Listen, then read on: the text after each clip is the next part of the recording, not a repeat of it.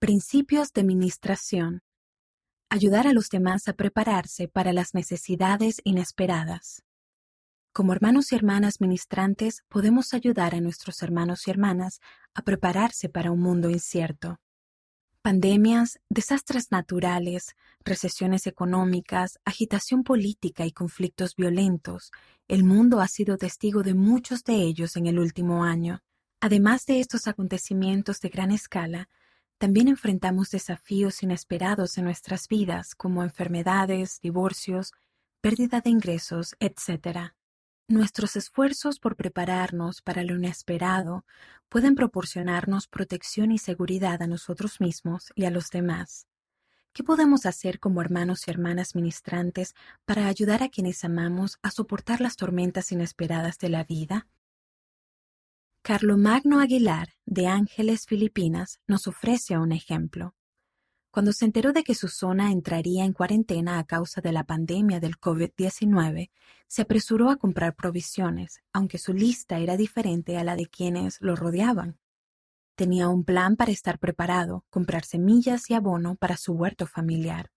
Para ser más autosuficiente, Carlomagno se dedica a la agricultura urbana desde hace años, también ministra a sus vecinos, regalándoles productos de su huerto, así como enseñándoles a cultivar sus propios alimentos. También ha creado un canal en línea donde sus consejos y tutoriales están a disposición de todos, ayudando a sus hermanos y hermanas a ser más autosuficientes y a estar preparados para el futuro. El obispo W. Christopher Waddell, primer consejero del obispado presidente, enseñó al adoptar los principios espirituales y procurar la inspiración del Señor, seremos guiados para saber la voluntad del Señor para nosotros, tanto de manera individual como en familia, y cómo aplicar de la mejor manera los principios importantes de preparación temporal. El paso más importante de todos es comenzar. Ayudarse mutuamente a estar preparados en un mundo tan incierto es una forma básica de mostrar el amor de Cristo. Ayudémonos el uno al otro a dar ese paso más importante para comenzar. Sugerencias para ayudar a los demás. Como siempre, la administración empieza con la consideración en oración y deliberar juntos. Las siguientes sugerencias pueden ayudarte a pensar en cómo tú o aquellos a quienes ministras podrían empezar a prepararse para enfrentar desafíos inesperados. 1. Piensa de manera holística. Podemos prepararnos de varias maneras para diferentes áreas de nuestras vidas.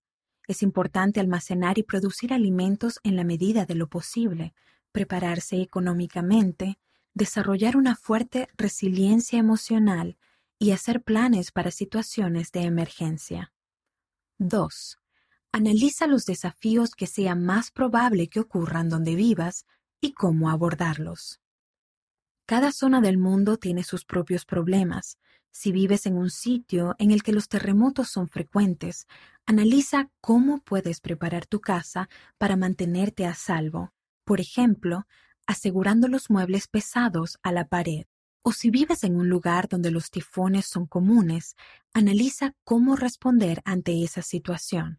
Por ejemplo, mantener una radio encendida para oír las noticias o evacuar el lugar hacia un terreno elevado. 3.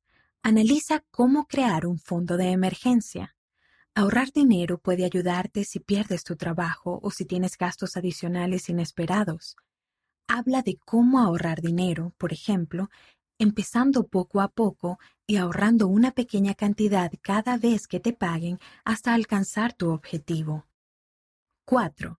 Reúne suministros para un kit de emergencias.